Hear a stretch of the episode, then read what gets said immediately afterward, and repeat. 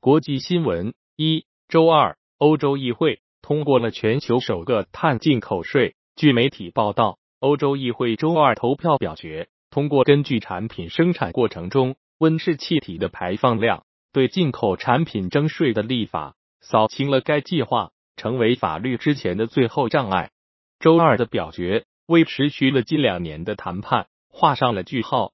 二，数据显示。纽约市再次名列全球最富裕城市名单榜首。去年拥有约三十四万位身家百万美元以上的富豪，在全球五十个富人最多的城市中，美国占有十个，超过其他任何国家。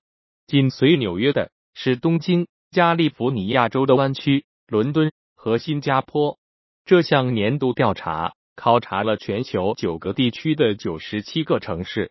三。亚特兰大联邦储备银行行长拉斐尔·博斯蒂克表示，他倾向于再加息一次，然后将利率维持在百分之五以上一段时间，以遏制仍然过高的通胀。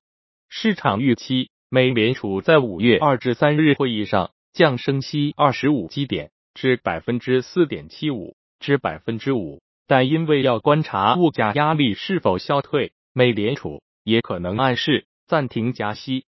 四，联合国新闻四月十八日消息，世界卫生组织总干事谭德赛十八日援引苏丹卫生部应急行动中心的通报称，连日来该国多地的武装冲突已造成至少二百七十人死亡，两千六百人受伤。国内新闻一，商务部日前发布不可靠实体清单工作机制公告，决定将美国洛克希德马丁公司。雷神导弹与防务公司两家对台军售企业列入不可靠实体清单。商务部新闻发言人十八日就不可靠实体清单实施有关问题作出回应。二，德国大众集团十八日宣布，计划投资约十亿欧元，在中国安徽省合肥市建立纯电动智能网联汽车研发、创新和部件采购中心。三一季度。我国 GDP 为二十八万四千九百九十七亿元，按不变价格计算，比上年同期增长百分之四点五，增速较上个季度加快一点六个百分点，经济总体保持恢复向好态势。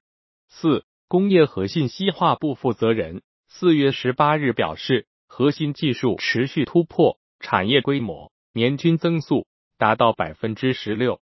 工业和信息化部统计显示，二零二二年我国软件业务收入突破十万亿元，同比增长百分之十一点二，高于 GDP 增速八点二个百分点。财经新闻一一季度奈飞营收低于预期，EPS 盈利略高于预期，同比降百分之十八，付费用户较预期少增百分之二十七，预计二季度。新增流媒体用户和一季度大致相当。奈飞宣布，今年将结束发家的 DVD 租赁业务。财报公布后，奈飞盘后一度跌超百分之十，后转涨。二，随着巴菲特访问日本，并表示有意进一步购买日本股票，日本股市人气大涨，正享受一年多来最长的连续上涨。周二，东证指数和日经二二五指数。都连续第八个交易日收高，实现了自二零二二年三月以来最长的连涨。三，近日四大之一的安永宣布计划在美国裁员约三千人，以消除人员过剩。除了安永外，毕马威此前也宣布将在美国裁员近百分之二，以应对咨询业务大幅放缓的情况。这也成为四大会计师事务所中首家以系统性裁员。来应对经济疲软的公司。四，世界黄金协会日前发布最新研究报告，指出全球多国央行二零二二年购金量达一千一百三十六吨，创历史新高，且二零二三年该趋势仍在延续。报告聚焦中国投资者群体，分析了二零二三年黄金投资的潜在机会与价值。五，知情人士透露，华特迪士尼公司。计划下周再进行一轮大规模裁员，裁员数千人，其中包括娱乐部门，约百分之十五的员工。